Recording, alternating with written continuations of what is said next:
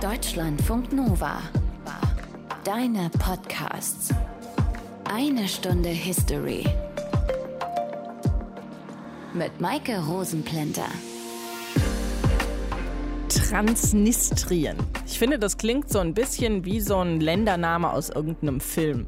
Vor allem, weil dieser Name ja bis vor ein paar Wochen überhaupt nicht so wirklich bekannt war. Durch den Einmarsch Russlands in die Ukraine hat sich das aber jetzt verändert und so rückt eben jetzt auch Transnistrien in unseren Fokus. Weil das ist ein von russischen Separatisten kontrolliertes Gebiet, das eigentlich zu Moldau gehört. Und die Republik Moldau, die grenzt ja direkt an die Ukraine und an Rumänien an diesen Konflikt zwischen den russischen Separatisten, die dieses nur von Russland anerkannte Gebiet Transnistrien kontrollieren, und der Republik Moldau.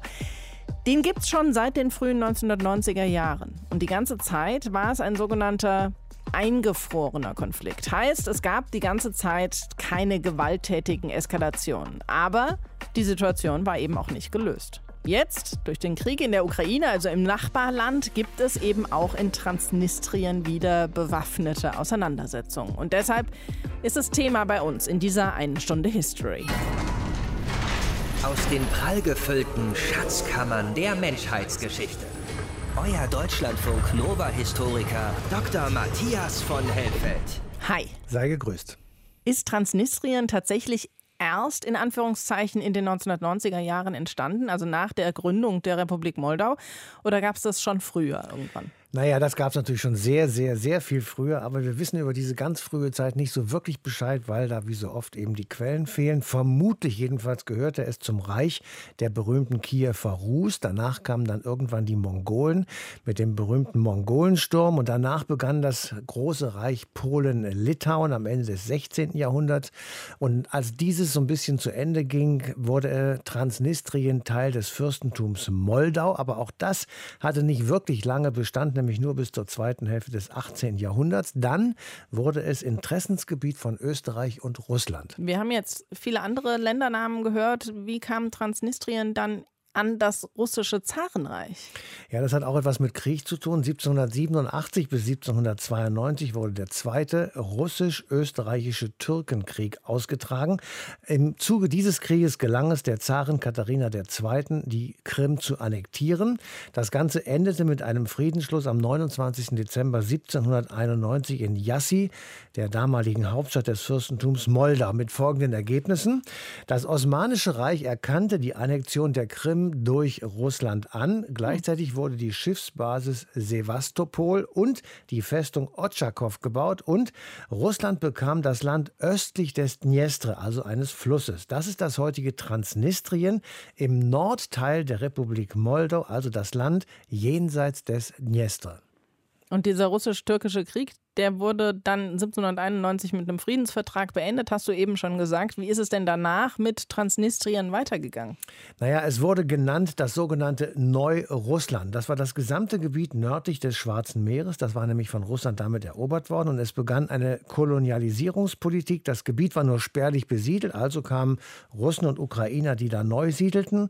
Und es kamen sogenannte Schwarzmeerdeutsche aus der südlichen Ukraine, aus Bessarabien und eben die Krim-Deutschen. Menschen. Russland okkupierte das gesamte Gebiet der heutigen Republik Moldau bis 1812 und danach war Transnistrien eben Teil des großen russischen Zarenreichs. Und dann im 20. Jahrhundert hat sich das da irgendwie geändert?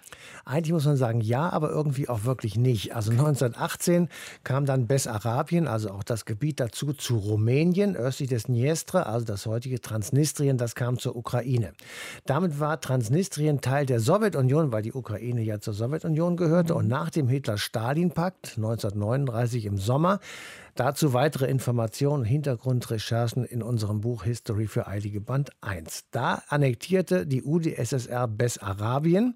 1941 kam es zum Überfall der Deutschen auf Russland. Damit wurde Transnistrien von deutschen und rumänischen Truppen erobert und an Rumänien angegliedert. Im Frühjahr 1944 wurde es zurückerobert durch die Rote Armee.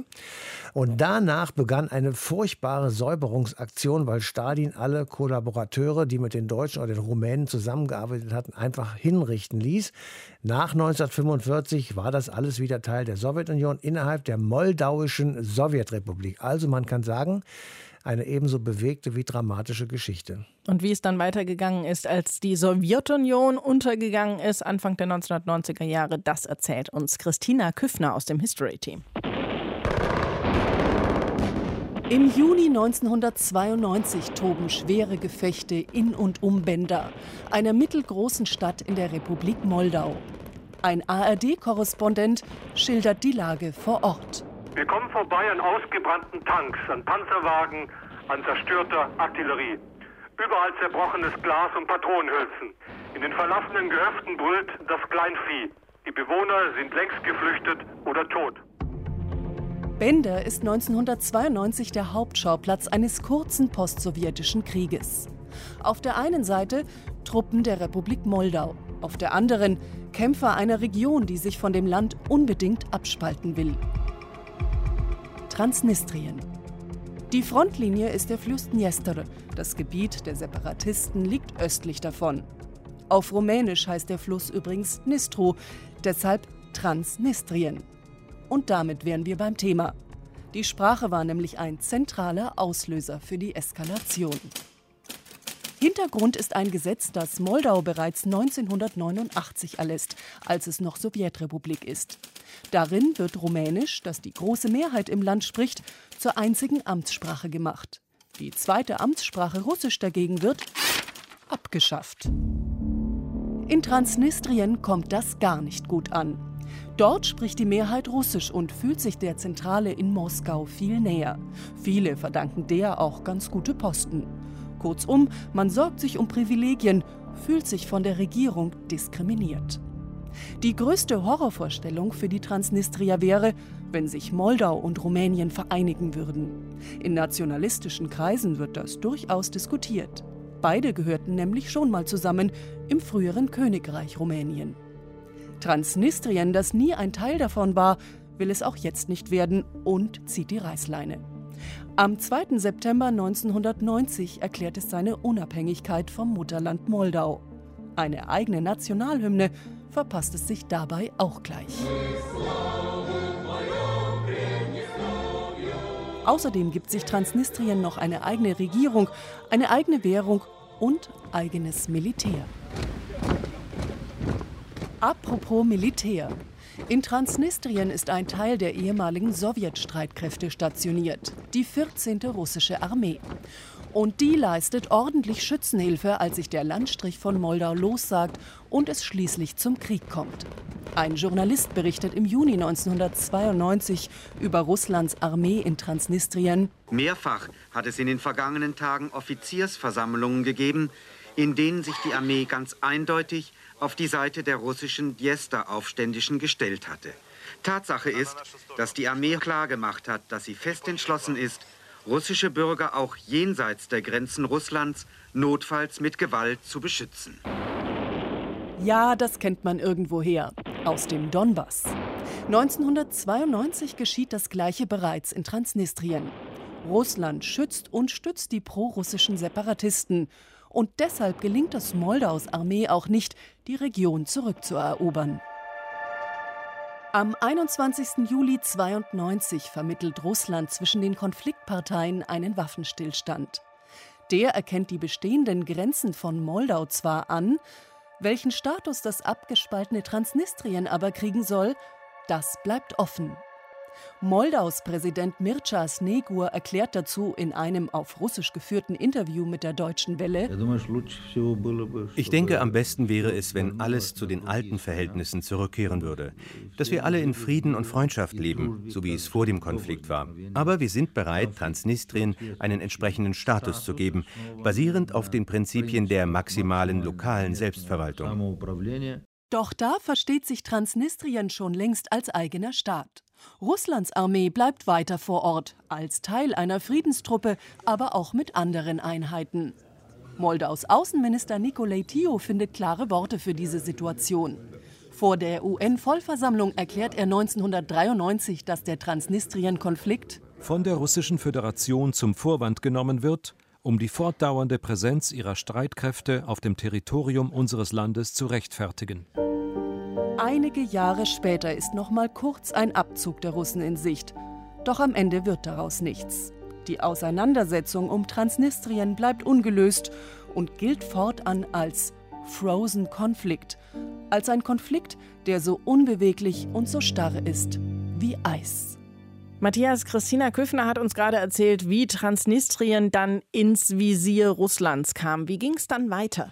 Also nach dem Ende der Sowjetunion wurde einfach Transnistrien als eigener Staat ausgerufen, unabhängig von der Republik Moldau. Das hat natürlich die Republik Moldau nicht akzeptiert. Es kam 1992 zum Krieg zwischen Moldau und Transnistrien, endete mit einem Waffenstillstand am 25. Juli 1992 mit dem Ergebnis, die Republik Moldau hat de facto die Kontrolle über Transnistrien verloren und Transnistrien erklärte sich für unabhängig, wurde aber international nicht anerkannt.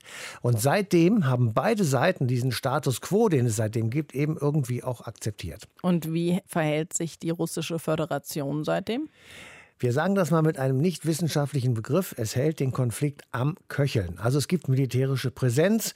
Man argumentiert, dass die Regierung Transnistriens einen Beitrittsantrag zur Russischen Föderation gestellt hat. Es gibt dort Militärmanöver, aber der Beitritt tatsächlich ist nicht erfolgt, weil, und das könnte man so vermuten zumindest, die Russische Föderation das gesamte Gebiet der Republik Moldau im Blick hat. Über diese Abspaltung von Transnistrien von Moldawien spreche ich jetzt auch noch mal ausführlich mit Katja Plate. Sie ist die Leiterin der Auslandsbüros der Konrad-Adenauer-Stiftung in Rumänien und der Republik Moldau. Hallo. Hallo. Warum hat sich Transnistrien 1992 eigentlich von Moldau abgespalten? Also während der Sowjetzeit gab es in der Sowjetrepublik Moldau eine ganz starke Russifizierung der Bevölkerung. Wer Karriere machen wollte, der musste damals ähm, russischsprachig sein. Und dann hat es nach dem Zusammenbruch der Sowjetunion und nachdem sich die ähm, Republik Moldau unabhängig erklärt hat, 1991, natürlich erstmal eine Suchbewegung in die vorher unterdrückte Gegenrichtung äh, gegeben, nämlich hin zur rumänischen Sprache, Kultur und Geschichte. Und das hat natürlich schon zu gewissen Spannungen geführt, auch mit der russischsprachigen Bevölkerung in der Republik Moldau, die damals in Transnistrien ungefähr 25 Prozent der Bevölkerung ausgemacht hat und eben in der Republik Moldau, also jenseits der Region Transnistrien, ungefähr 5 Prozent. Das ist aber nur ein Faktor. Ganz wichtig ist, dass man auch weiß, dass in Transnistrien schon zu Sowjetzeiten die ganz zentrale Industrie und auch Energieproduktion angesiedelt war, die dann eben zum Ende der Sowjetunion privatisiert wurde in einem sehr wilden Privatisierungsprozess, wo einfach die russischen Eliten sich viele dieser Staatsunternehmen angeeignet haben und ein großes Interesse daran hatten, dass eben die Republik Moldau auch unter einem Einfluss Moskaus bleibt, sodass dieser Prozess weiterhin stattfinden kann. Und auf der zweiten Seite hatte man von russischer Seite noch ein Interesse, dass die Republik Moldau unter russischem Einfluss bleibt, und zwar militärische Interessen.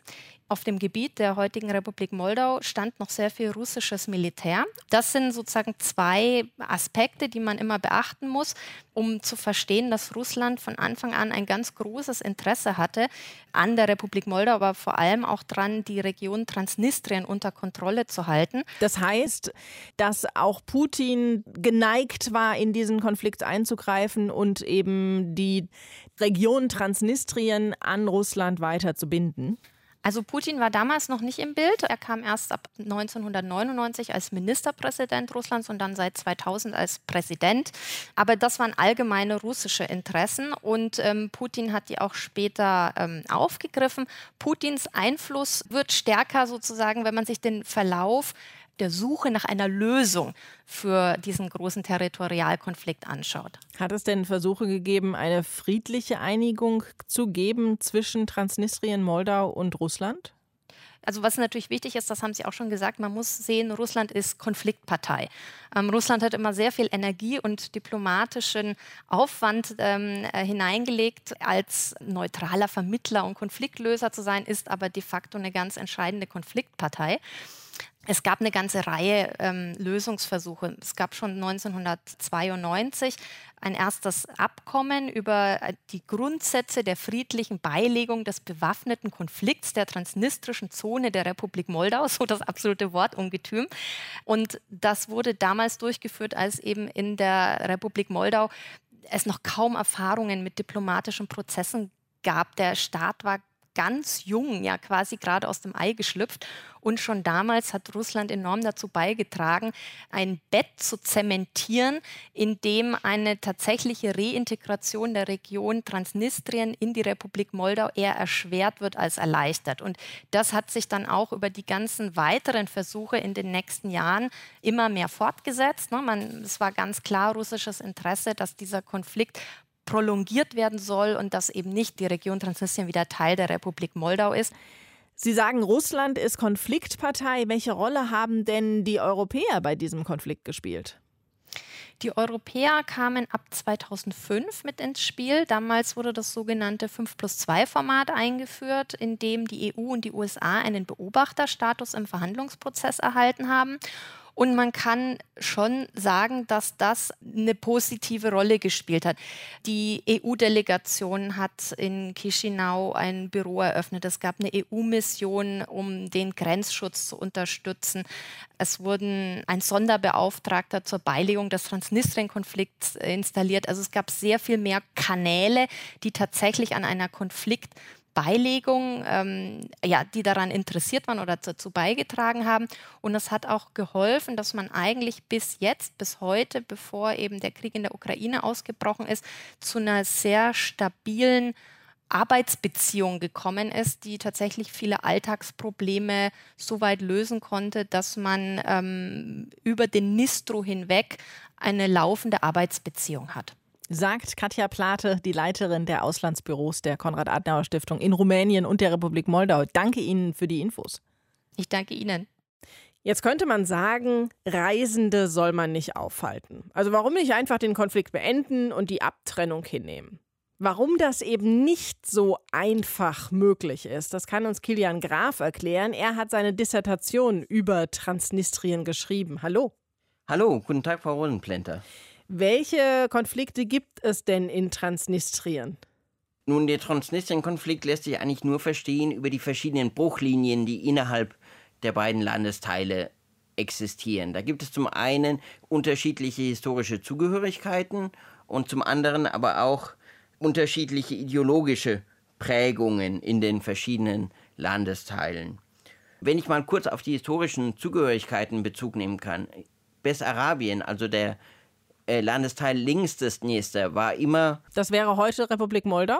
Das wäre die heutige Republik Moldau. Und der auch von Chisinau kontrollierte Teil, der war ein, im Mittelalter ein osmanischer Vasallenstaat. Dann wurde das ein Teil vom, vom russischen Zarenreich. Auch Pushkin hat dort mal gelebt. Und dann wurde es später ein Teil äh, des neu gegründeten Königreichs Rumänien. So. Dagegen war Transnistrien immer Teil des russischen Zarenreiches, dann auch wurde eine moldauische autonome Sowjetrepublik 1924 gegründet und diese konnte sich dann nach dem von der Sowjetunion gewonnenen Zweiten Weltkrieg auch mit dem bessarabischen Landesteil zur MSSR vereinigen. Das heißt, diese zwei verschiedenen Teile wurden dann eins. Ganz genau. Und die waren natürlich verschieden und die sind unterschiedlich geprägt und sind es eigentlich auch bis heute. Zum Beispiel hat in der MASSR, also dem östlich gelegenen Landesteil, dem heutigen Transnistrien, das immer schon zur Sowjetunion gehörte, das war natürlich russischsprachig oder ukrainischsprachig zum Teil und hat natürlich auch den Industrialisierungsschub in den 30er Jahren in der Sowjetunion mitgemacht. Und die Republik Moldau hatte das nicht?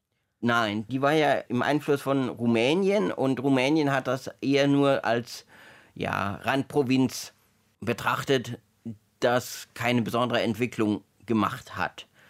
Das heißt, es ist eigentlich nicht so ein großer Unterschied, was jetzt Ethnien oder Religionen angeht, sondern es ist vor allem ein ökonomischer Unterschied zwischen den beiden Landesteilen?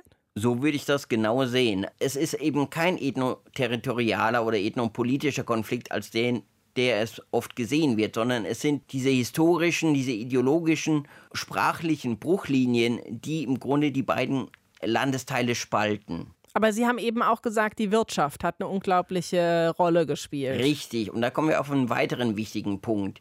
Der Dniestre ist der Fluss, der im Grunde den transnistrischen Landesteil von dem moldauischen Landesteil oder bessarabischen Landesteil trennt. Und dieser Dniestre oder auf Rumänisch Nistru und erklärt auch den Namen, weil Transnistrien ist das Land hinter dem Dniester. Und im Russischen, ganz interessant, heißt es Pridnestrovje, also der Teil vor dem Dniester. Also dieser Fluss ist sehr wichtig und der war auch für die Industrie natürlich von enormer Bedeutung, weil er zum einen als Transportweg, zum anderen auch als natürliches Kühlungsmittel hat er dafür gesorgt, dass sich die Industrie in der Sowjetunion vor allem an diesem Fluss entlang ansiedelte.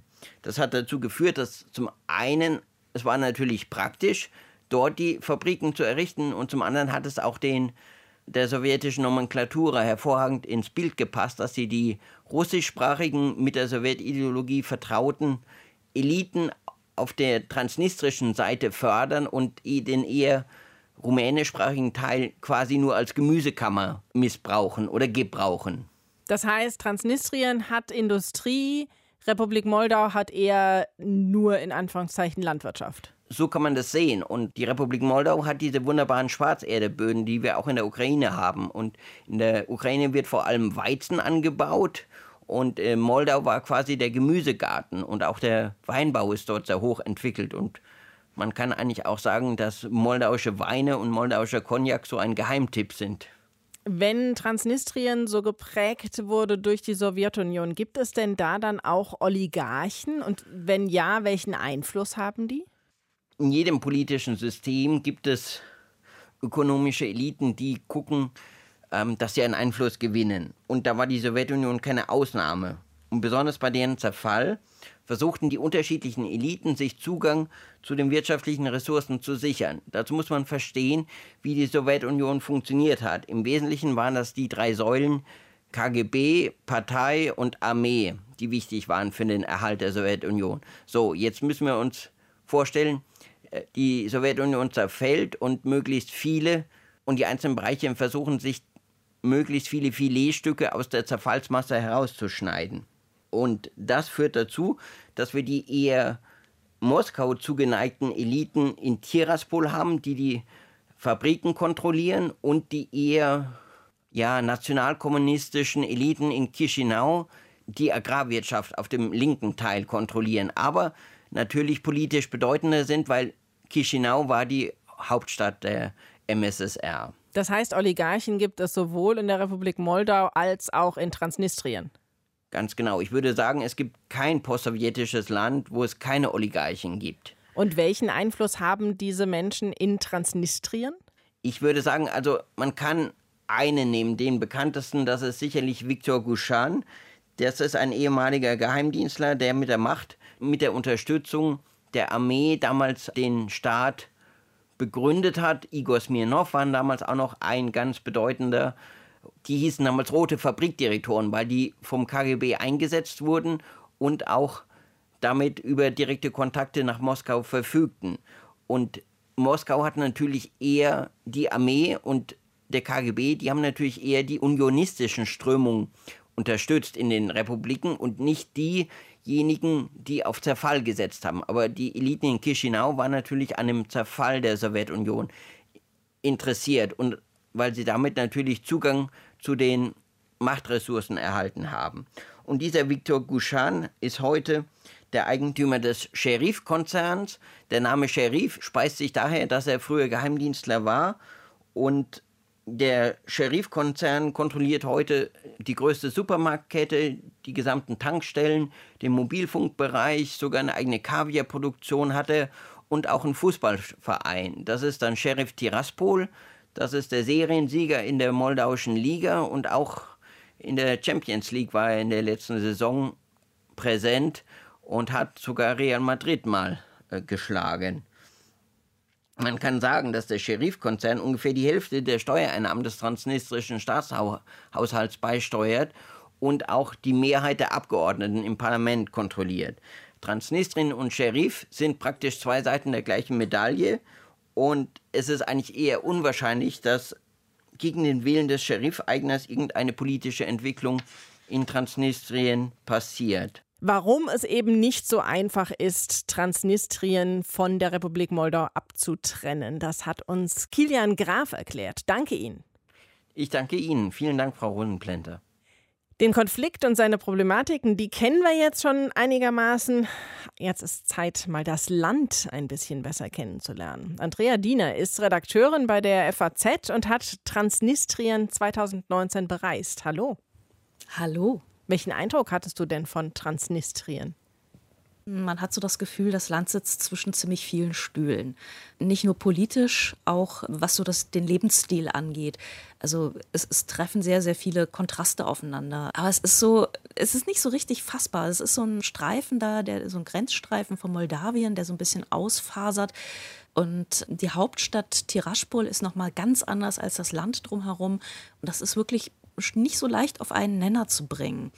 Aber der Kontrast zu Moldawien, der ist erstmal klar. Äh, man fährt über die Grenze, was ein ziemliches Brimborium ist, äh, dafür, dass diese Grenze offiziell gar nicht existiert. Es sind sehr, sehr streng guckende Grenzer, die sehr, sehr kritisch diese, diese Pässe in Augenschein nehmen. Ich war mit sehr vielen Amerikanern auch unterwegs. Das ist dann natürlich der Systemfeind, der wird noch mal kritischer angeguckt als ich jetzt mit meinem deutschen Pass. Und dann gibt es keine Stempel, weil das dürfen sie ja nicht, sondern man kriegt so eine Art Parkticket. Und da steht dann auch das Ausreisedatum ganz genau wieder drauf. Und das muss man auch genau einhalten. Also man macht einen riesigen Formularaufwand, um dieses Land überhaupt betreten zu dürfen. Also dafür, dass es eben nicht anerkannt ist und eigentlich als, als Land nicht wirklich existiert, versuchen Sie doch so viel Bürokratie wie möglich drumherum zu häkeln, damit man den Eindruck hat, man hat es mit einem Staat zu tun. Was, was so ein bisschen erstmal so einen ironischen, also man kann sich darüber sehr schnell lustig machen. Aber die Hintergründe sind natürlich überhaupt nicht lustig. Mhm. Aber das ist so, so das, was einen erstmal empfängt als Einreisenden, dieser etwas undefinierte Grenzstreifen, der dann aber mit sehr, sehr viel Aufwand verwaltet wird. Und wenn du dann im Land bist, was ist da der Eindruck? Du hattest eben gesagt, große Trennung zwischen Hauptstadt und Land.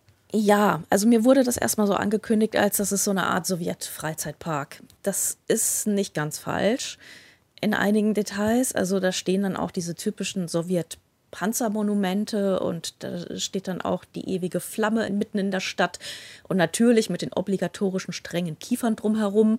Also so dieses ganze Arsenal sowjetischen Städtebaus und die Straßen heißen dann natürlich auch alle Karla Marxa und äh, Rosa Luxemburger und so. Also wirklich, man merkt sofort, so das, das war mal hier sowjetisch und das, das merkt man auch immer noch. Und das wird auch sehr gepflegt und sehr poliert irgendwie. Also da steht dann auch noch irgendwo so ein, so ein Flugzeug rum und sowas. Also diese ganzen Dinge, ähm, das wird sehr gepflegt. Auch die Schrift ist natürlich eine andere. Man, man kommt über die Grenze, plötzlich sprechen die Leute nicht mehr Rumänisch. Also Moldau spricht Rumänisch. Das ist hier anders. Sie sprechen hauptsächlich eigentlich Russisch und Ukrainisch und die Schriftzeichen sind auch kyrillisch überall. Also das Schriftbild ändert sich sofort, wenn man über die Grenze kommt.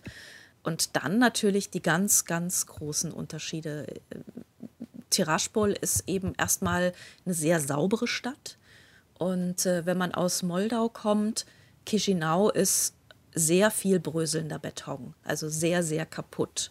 Und die Straßen alle in fürchterlichem Zustand, die Fußgängerunterführung, die Treppen in fürchterlichem Zustand. Also es ist mehr so eine Schotterrampe als eine Treppe, das muss man sich wirklich vorstellen. Also die Innenstadt ist richtig, richtig kaputt und es zerfällt alles wirklich vor den Augen der Besucher. Das ist aber ähm, jetzt Moldau. Das ist Moldau. Und okay. Transnistrien ist halt wirklich ein ganz, ganz harscher Unterschied. Man kommt über die Grenze und sofort sind die Straßen glatt. Und äh, es ist alles sauber und es sind Blümchen überall. Und die Häuser sind relativ poliert. Und das ist eben Tiraspol, das ist so die Innenstadt. Und man merkt, dass in diese Innenstadt unfassbar viel Geld geflossen sein muss. Und dieses Tiraspol ist aber überhaupt nicht repräsentativ für den Rest des Landes. Wir haben die Stadt besucht und man kann sich da wunderschön aufhalten. Es gibt alles, was man in einer normalen Stadt, also in einer westeuropäischen Stadt auch erwartet. Es gibt ein schönes Café, wo man sitzen kann, wo man Cocktails trinken kann. Man kann anständiges Sushi essen überall. Es gibt kleine Kaffeebars und sowas. Es gibt diese ganzen Dinge. Und wenn man aus der Stadt rausfährt mit dem Bus, also in diese kleinen ehemaligen Kolchosen rein, da ist uns dann so ein hölzernes Pferdefuhrwerk entgegengekommen und da saßen dann so Bäuerinnen mit bunten Kopftüchern drauf Und man denkt so, das habe ich zuletzt mal wahrscheinlich in irgendeinem sowjetischen Film der 30er Jahre so gesehen.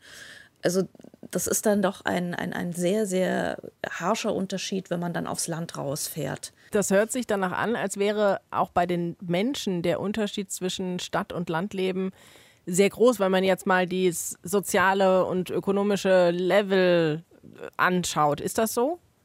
Ich war jetzt nicht lange dort, muss ich jetzt leider sagen, nur zwei Nächte. Das ist länger als die meisten Leute schon immerhin dort sind, die das überhaupt jemals besucht haben. Absolut. Und das sind schon nicht viele. Aber ja, ja, also der, der Unterschied zwischen Stadt und Land war wirklich greifbar und, und, und spürbar. Also wer dort Bauer ist, das ist wirklich sehr, sehr auf einem sehr niedrigen Level. Aber ich, man muss dazu sagen, das ist ja in Russland natürlich genauso. Also wie Leute dort auf dem Land leben, das, das kann man sich nicht mehr wirklich vorstellen ähm, so ohne fließendes Wasser und so, so, ne? Also wenn man so wirklich sibirische Provinz ist. Und ungefähr so ist es in Transnistrien auf dem Land auch. Und in der Stadt ist es dann eben extrem anders. Hast du denn irgendwas, abgesehen von den harschen Grenzkontrollen, irgendwas von dem Konflikt mitbekommen? Eigentlich wenig. Man kriegt das immer so ein bisschen unterschwellig mit. Und ähm, eben daran, dass zum Beispiel alles eben einfach Sheriff heißt, weil es gibt diese Oligarchenklicke, die Sheriff heißt, die auch mittlerweile eine Partei haben, also einen politischen Level. Das, das Stadion heißt, das Fußballstadion in Tiraspol heißt Sheriff und die Fußballmannschaft heißt Sheriff und die Tankstellen heißen Sheriff, die Supermärkte heißen Sheriff. Und da merkt man dann schon so, hm, hier stimmt was nicht. Also das sind dann schon so Dinge, wo man dann anfängt, Fragen zu stellen. Wirklich an bewaffneten Konflikten habe ich eigentlich das nur mitgekriegt an der Grenze äh, wo dann eben auf der moldauischen Seite so ein relativ schlecht getarnter Panzer stand, wo man schon denkt, so, naja, Panzer stehen normalerweise jetzt nicht so an Grenzen rum. Und irgendwann wollte ich den Markt in Tiraspol besuchen. Das ist so ein äh, grünes 70er-Jahre-Gebäude von ausgesuchter Scheußlichkeit, aber ich habe irgendwie so ein Herz für diese Scheußlichkeiten und es sind viele kleine schöne Lädchen. Ich dachte, das irgendwie kann man sich das nett angucken bin da hingegangen, äh, relativ nichtsahnend, und da standen dann lauter Herren im Flecktarn drumherum mit äh, sehr großen Waffen und ähm, haben mir dann bedeutet, dass es jetzt hier gerade wirklich gar nichts zu sehen gibt. Und dann bin ich halt weitergegangen. Also es war so wirklich so der einzige Moment, wo ich dachte, mh, hm, irgendwas stimmt hier jetzt gerade nicht. Das ist jetzt kein normaler Polizeieinsatz, was hier gerade passiert. Ich habe es auch nicht rausgefunden, was passiert, weil wie auch. Mhm. Ja. Hast du denn den Eindruck, dass die Menschen lieber Teil von Russland wären? Ich glaube, das kommt sehr drauf an, wen man fragt. Und ich glaube, das ist momentan auch so ein bisschen, ich habe gesagt, das ist ein Land zwischen allen Stühlen. Und ich glaube, das kann auch in alle Richtungen kippen. Weil ich glaube, die Leute orientieren sich meistens daran, wer schickt Geld und wer bietet mir eine Zukunft und wo kann ich leben. Und das war momentan einfach Russland, die halt dieses Land sehr subventioniert haben. Böse Zungen sagen, ja, das ist Transnistrien ist ja mehr oder minder so ein russischer Schwarzmarkt. Gleichzeitig allerdings wirtschaftlich hat Transnistrien ja eine Textilindustrie, die sehr viel nach Europa exportiert. Also sie hängen auch sehr an der EU und an, an Handelsvereinbarungen mit der EU. Und es gibt natürlich auch eine Grenze, eine große Grenze äh, zur Ukraine im Norden hin. Und äh, wenn man die Leute fragt, dann sagen die einem so, ja, wir sind eigentlich hier vor Ort von Odessa. Wenn wir ins Theater gehen wollen, mal richtig schön oder in die Oper, dann fahren wir halt mal eben die 100 Kilometer nach Odessa. Und ähm, durch diesen Krieg jetzt, glaube ich, sind sehr viele Dinge abgeschnitten, die einem dieses gute Leben ermöglichen. Also die, die, Möglichkeit des Handels mit der EU, die Möglichkeit mal eben nach Odessa zu fahren und dort einkaufen zu gehen oder in die Oper. Ich glaube, wenn da wirklich die Dinge wegfallen, dann wird das schwieriger, sich mit Russland zu identifizieren. Also viele werden das sicherlich aus Trotz tun, wie es in Russland auch der Fall ist. Aber ich kann mir vorstellen, dass in Transnistrien dann doch noch mal einiges auf dem Prüfstand steht, so wo man sich dann wirklich am Ende hin orientiert.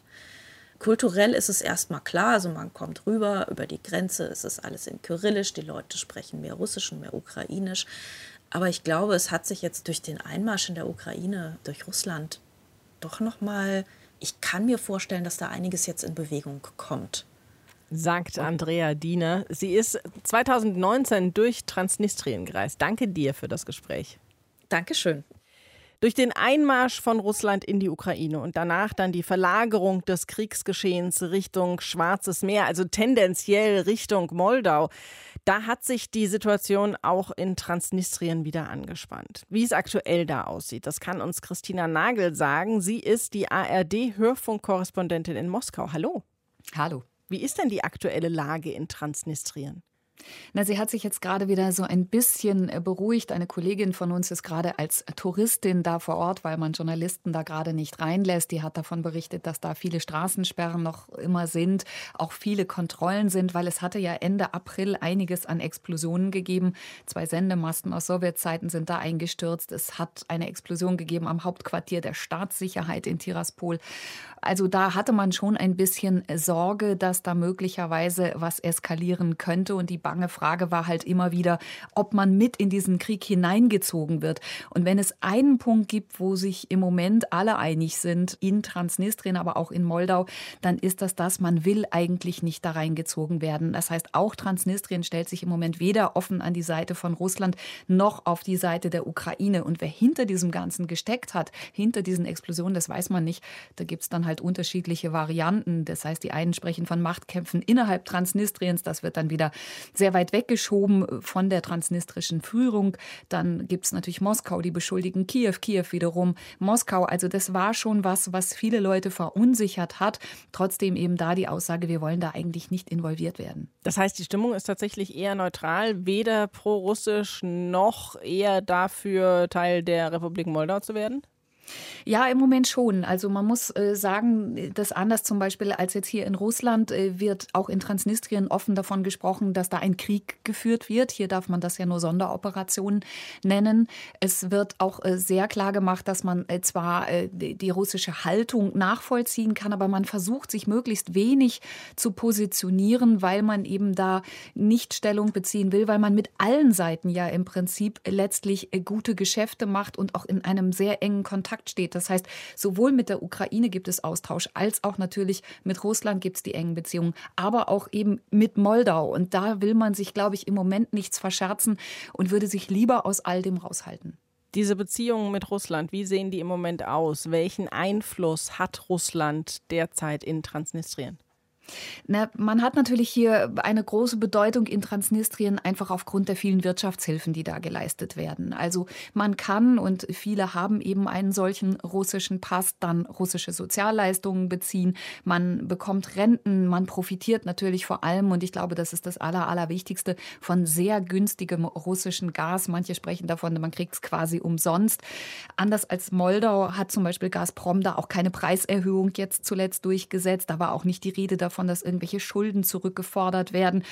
Und was für Russland natürlich auch wichtig ist, dass noch immer russische Soldaten im Land sind. Da variieren ja immer so ein bisschen die Zahlen. Zwischen 1500, 1700 heißt es da, die seien da noch stationiert. Und äh, das ist natürlich insofern wichtig, als dass für Russland Transnistrien immer auch noch eine geopolitische Rolle spielt. Das heißt, darüber hat man eben diesen politischen Hebel, um es der Republik Moldau zu erschweren, in die NATO zu kommen, in die EU zu kommen, überhaupt sich international international irgendwie ein bisschen zu positionieren und sich selbst so ein bisschen aufzubauen. Und insofern hat Russland natürlich immer wieder ein Interesse daran, diesen Einfluss auch weiter aufrechtzuerhalten. Und es hat ja auch in der Vergangenheit mehrere Abstimmungen gegeben, die damit geendet haben, dass es eine Mehrheit gab für die Unabhängigkeit bzw. für die Eingliederung Transnistriens in die Russische Föderation. Was erwarten sich die Menschen davon eigentlich? Naja, ich glaube, ganz oft haben diese Referenten sehr pragmatische Gründe gehabt. Die sind ja meistens schon eine ganze Weile her, aber diese pragmatischen Gründe findet man immer wieder. Das heißt, es geht immer eigentlich um die Frage, welcher Anschluss, welche Entscheidung hätte für uns die bessere Perspektive in Transnistrien? Und da waren eben die Erwartungen an Moldau oft sehr gering, denn Moldau gilt ja selbst als Armenhaus Europas. Das heißt, wenn man sich da äh, hinwenden würde und sagen würde, wir würden wieder versuchen, ein Teil Moldaus zu werden, aber dann mit weitreichenden Autonomiebefugnissen, dann wäre das äh, vielleicht für viele in erster Linie nicht so lukrativ wie zu sagen, wir bleiben bei unserer, Eigenständigkeit und machen mit allen Seiten Geschäften. Ein Anschluss an Russland, wenn man das jetzt mal ins Heute denkt, wäre natürlich jetzt auch nicht gerade besonders attraktiv. Deshalb glaube ich, wenn man heute ein Referendum stattfinden lassen würde, würde das möglicherweise auch anders ausfallen. Denn nach jetzigem Stand wäre man eine Exklave. Man hätte ja keinerlei Landbezug zu Russland. Und ähm, dann kommt eben noch, dass man etwas verlieren würde, was eine große Bedeutung hat, nämlich der Handel mit der EU würde wegfallen. Denn es gibt im Moment mehr Handel tatsächlich in Richtung EU als mit Russland. Es gab da jetzt gerade noch mal Quartalszahlen für das erste Quartal 22. Da sind 39 Prozent äh, der Exporte, und das sind Zahlen von der transnistrischen Zollbehörde, sind in die EU gegangen, nur sechs nach Russland. Und wenn man dann noch mitdenkt, dass man, wenn man sich Russland anschließen würde, dann auch noch unter die Sanktionen fallen würde, dann ist das, glaube ich, für viele im Moment keine Perspektive, die man weiter aufrechterhalten würde. Mal abgesehen davon, dass man immer auch die Frage mitdenken muss, wäre das wirklich nützlich für Russland, wenn man sich Transnistrien auch mit einverleiben würde. Wobei da gibt es natürlich einige politische Beobachter, die angesichts der Lage zurzeit sagen, naja, was ist rational, was ist vielleicht aber auch im Sinne eines Gefühls, was man jetzt gerade intuitiv für richtig hält. Und da kommen wir dann eben auch auf den Punkt, du hast gerade gesagt, es gibt keinen Landweg von Russland nach Transnistrien. Das gilt natürlich nur, solange Russland jetzt nicht die Verbindung zwischen Russland durch die Ukraine nach Transnistrien hinbekommt im Krieg. Da sind sie ja gerade dran. Nehmen wir mal dieses Worst-Case-Szenario und Russland würde mit diesem Vorstoß tatsächlich bis zur Grenze von Transnistrien kommen. Würde sich dann irgendetwas an der Situation ändern? Ich bin mir da nicht äh, ganz so sicher. Ich habe das Gefühl, dass man nicht unterschätzen darf, was 30 Jahre Eigenständigkeit, auch wenn die von niemandem ja nicht mal von Russland anerkannt worden ist, trotzdem eben macht. Es ist halt eben ein Konflikt, der auf einer ganz anderen Basis dasteht als viele andere eingefrorene Konflikte, die wir sonst im Raum der ehemaligen Sowjetunion haben, weil es eben nicht um Ethnien geht. Es geht tatsächlich ja eher um eine Frage, wie richtet man sich aus? Es gibt in Transnistrien, glaube ich, immer noch dieses Gefühl, wir wollen nicht Teil Rumäniens werden, deshalb tut man sich auch mit Moldau schwer. Dann geht es natürlich immer um diese wirtschaftlichen Perspektiven. Gleichzeitig will man aber auch den Anschluss an die Ukraine nicht verlieren. Wenn es so eine Landbrücke gäbe, wäre das natürlich zum Teil wieder weg. Aber Russland mit einer Regierung, mit einer politischen Führung, die sehr autokratisch ist, da weiß ich nicht, ob viele Leute das wirklich äh, befürworten würden. Es gibt viele junge Leute, die verlassen sowieso schon Transnistrien. Die Bevölkerung hat sich ja in den Jahren fast halbiert, muss man sagen. Und die suchen glaube ich, eine andere Perspektive. Und ich würde auch nicht unterschätzen den Faktor, wie es um die eigentliche politische Führung auch in Transnistrien bestellt ist. Also es ist ja ein System, was maßgeblich äh, von Oligarchien auch abhängt, die mit bislang mit all dem, was sie so haben, gut gefahren sind. Auch mit diesem, wir mischen bei allen so ein bisschen mit, wir haben mit allen ein gewisses Agreement, aber äh, dafür machen wir unser Ding. Ob die das alles einfach so aufgeben wollten, da wäre ich mir auch nicht äh, ganz so sicher. Aber es ist natürlich dann auch eine Frage des Drucks, der dann möglicherweise von Russland ausgeübt wird, ob man dann sagt, ja, wir schließen uns dann doch an. Aber das klingt jetzt alles, was du sagst, klingt so ein bisschen danach, dass Transnistrien sich so ein bisschen als, ich sag mal, Insel ansieht. Also ein, ein Staat innerhalb von ganz vielen anderen Staaten, der aber zwar mit allen Kontakte haben will, aber ansonsten für sich bleiben will. Ist dieser Eindruck richtig? Also es ist schwer zu sagen, weil äh, eigentlich würde man den Inselstatus, glaube ich, gerne ein Stück weit verlieren, ähm, indem man sich wünschen würde, dass man anerkannt wird. Weil ähm, der Grund, warum halt viele drei Pässe haben, was ja wirklich nun ungewöhnlich ist, dass sie einen ähm, eben moldauischen Pass haben, dass sie einen russischen Pass haben und einen transnistrischen Pass haben, der ihnen aber nichts bringt, weil sie ja nirgendwo damit hinreisen können, weil er nirgendwo anerkannt wird. Ich glaube, wenn man diesen Faktor noch loswerden könnte, dass man sagt, wenn wir anerkannt werden, ja, warum nicht? Natürlich weiß man auch, dass man eigentlich ohne die Hilfe aus Russland nicht lebensfähig wäre. Aber ich glaube, es ist so ein bisschen auch eine Frage, wer macht am Ende das bessere Angebot? Wenn Moldau auf die Füße kommen würde, um jetzt mal so ein bisschen in die Zukunft zu spinnen, wenn es da vielleicht sogar eine EU-Perspektive gäbe und wenn Russland sich weiterhin entwickeln würde in Richtung ähm, eines sehr autokratischen Systems mit wenig Freiheiten, dann könnte ich mir auch vorstellen, dass am Ende die Wahl vielleicht anders ausfallen würde, wenn es denn eine Wahl geben muss wie es aktuell in Transnistrien aussieht. Die Information hatte Christina Nagel. Danke dir dafür. Gerne. Wir sind also im Heute angekommen in dieser einen Stunde History und das Heute ist für diese Region gerade absolut nicht rosig. Es herrscht Krieg im Nachbarland Matthias und auch in Transnistrien rumort es ziemlich. Werden wir uns daran gewöhnen müssen, solange man sich an Krieg gewöhnen kann, dass eben es rund um das Schwarze Meer noch eine lange Zeit unruhig sein wird? Also ich glaube ja, zumindest dann, wenn der gesamte russische Vormarsch in diese Richtung nicht irgendwie gestoppt wird. Es herrscht jetzt Krieg entlang der ukrainischen Küste.